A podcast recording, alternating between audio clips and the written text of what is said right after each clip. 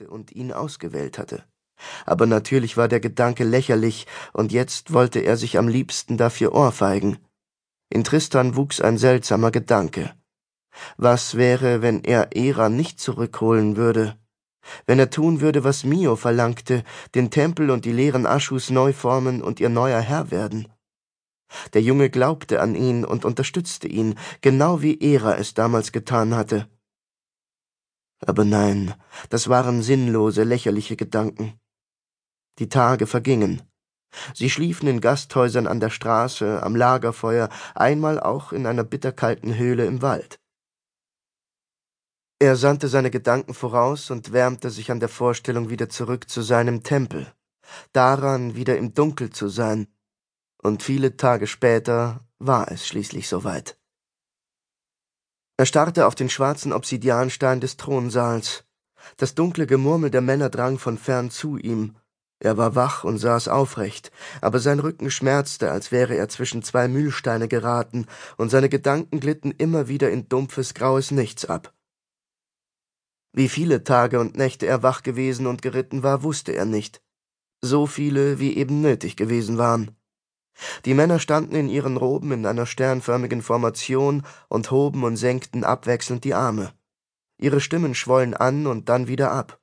Zu ihren Füßen befanden sich die Markierungen, vier Mondsicheln aus Silberstaub, die einander überkreuzten. Und dort im Kreuzungspunkt lag sie, ihr nackter Körper unter einem weißen Leinentuch. Tristan verfolgte das Intonieren der Beschwörungsformel. Die Stimme des Erzpriesters, Jiven, war die lauteste, als würde die Münze, die er bei sich trug, ihn stärken. Tristan zählte die Silben. Die Dämonen machten es niemandem leicht, mit ihnen in Kontakt zu treten, noch weniger, wenn man etwas von ihnen wollte. Aber die Formel war unfehlbar. Alle paar Verse erklang sein Name, um die Dämonen daran zu erinnern, dass er es war, der etwas von ihnen forderte. Er, der ihnen so viel gegeben hatte, der so viele von ihnen in die Menschenwelt entlassen hatte, auf dass sie von Lebewesen Besitz ergreifen konnten. Mensch, Tier, was auch immer. Auch Mio verfolgte die Beschwörung gebannt. Er saß auf dem Thron neben ihm, die Beine baumelten herab, und er erreichte mit seinen Händen kaum die Armlehnen. Wer ist sie? fragte er. Tristan sah ihn an, dann wieder weg. Sei bitte ruhig. Jedes falsche Wort kann die Dämonen verwirren. Er wollte nicht, dass sein junger Freund die Wahrheit erfuhr. In Aschus Hallen gab es manche, die ihn duldeten, wie sie jeden Herrscher geduldet hatten. Dann gab es die, die ihn hassten, weil sie bisher jeden Herrscher gehasst hatten.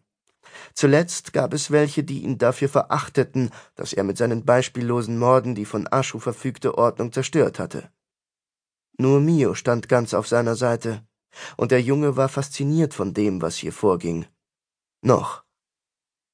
Mio gab nichts auf die Worte der anderen, und wenn Tristan ihm nicht selbst offenbarte, wer die Frau dort auf dem Boden war, dann würde er es auch nie erfahren. Und er durfte es niemals erfahren.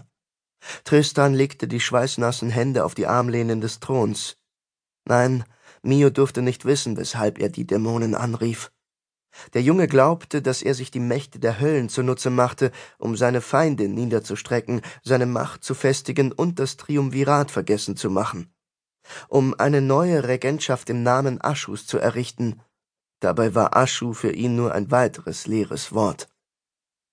Da zog die Runde der Beschwörer wieder seine Aufmerksamkeit auf sich. Evans Stand wurde unsicher. Er taumelte, krallte sich die Hände in die Brust, und seine laute Stimme fehlte plötzlich im Chor. Tristan sprang auf. Das durfte nicht passieren, nein. Wenn der Dämon erschien und der Beschwörer starb, dann starb der Dämon mit ihm durch das unlösbare Band, das sie verknüpfte. Die anderen Priester fuhren mit der Beschwörung fort, nichts störte das Gleichmaß ihrer Bewegungen und ihrer Stimmen aber wenn Jiven ausfiel, Tristan rannte die Stufen nach unten. Der Priester taumelte durch den Silberstaub, durchbrach den Beschwörungskreis und fiel auf die Knie. Um ihn herum stob der Silberstaub auf. Was ist los? Tristan ging neben ihm in die Hocke, packte ihn an den Schultern und blickte ihm ins Gesicht. Um sie herum verstummte der Chor. Selbst die Letzten hatten bemerkt, dass der Zauber gescheitert war. Was ist los? Er packte Jiven an den Schultern. Hast du dir die Worte nicht einge... Das Gesicht des Priesters war bleich wie Kreide, aus seinen Nasenlöchern rann Blut, seine Lippen bebten und er starrte Tristan aus weit aufgerissenen Augen an. Demo wollen nicht. Tristan verstärkte den Griff um Jivens Schultern und hielt den erschlaffenden Körper fest. Was wollten sie nicht? Was? Er bemerkte, dass er brüllte und seine Stimme den ganzen Raum ausfüllte. Münze!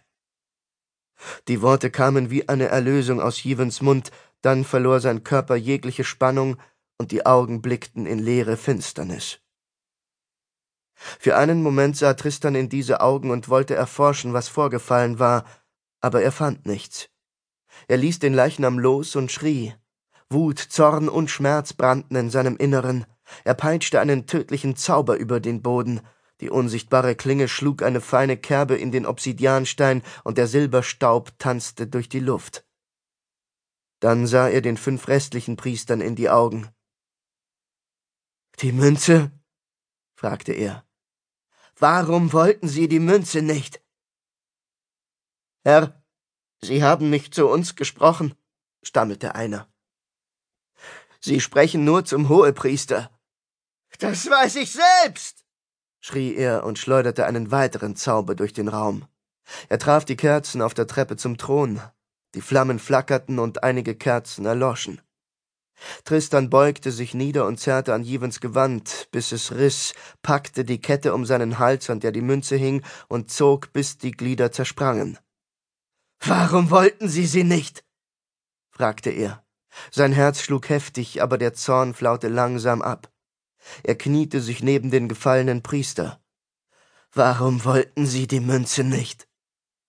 Er schloss die Hand um das verfluchte Geldstück und legte die andere auf das Stofftuch, unter dem Era lag. Da spürte er eine leichte Berührung auf der Schulter und drehte sich um. Das nächste Mal, sagte Mio. Ja. Tristan ergriff die Hand des Jungen, obwohl er wusste, dass sie nicht dasselbe meinten. Du weißt gar nicht, um was es hier geht. Ich weiß, dass es dir wichtig ist. Deshalb ist es egal, um was es geht. Seine Arme verloren jegliche Kraft.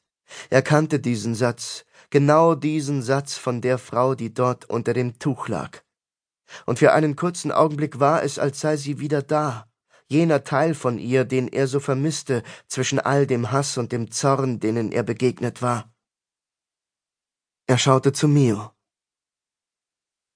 Danke.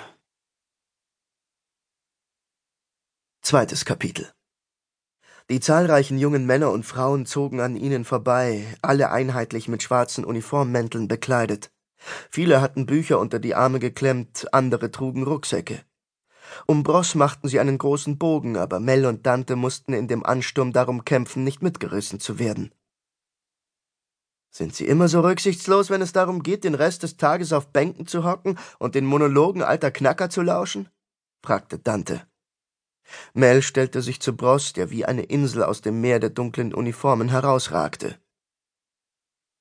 Wenn deine Eltern jedes Jahr einen Sack voll Gold bezahlen, damit du dich auf diese Bänke hocken kannst, dann treibt dich das Pflichtgefühl an, und manche sind sogar hier, weil sie Magie lernen wollen. Der Strom ließ nach, und mit ihm ebbte auch der Lärm ab. Schließlich schlüpfte der letzte Nachzügler durch das schmiedeeiserne Tor der Akademie von Trifecta, wobei ihm einige Pergamentblätter aus seiner Umhängetasche segelten.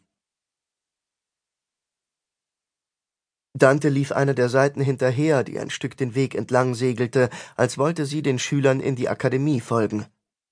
Von vorn ähnelte das Gebäude einem gewaltigen schwarzen Wehrturm, von dem in verschiedenen Höhen kleinere Türme abgingen. Ein Wappen oder ein Name war nirgendwo zu sehen. Schließlich verfing das Pergament sich zwischen hohem Gras und Dante bekam es zu fassen. Graues Pergament ohne Abnutzungsspuren, ein Deckblatt mit großen Lettern Magietheorie 2 Weiterführende Instruktionen zur Vertiefung. Er hielt Mel das Blatt hin. Zur Vertiefung von was? Zur Vertiefung deines Wissens, des Studiums oder Gott weiß was. Kennst du den Inhalt etwa nicht auswendig? Er hob tadelnd den Zeigefinger.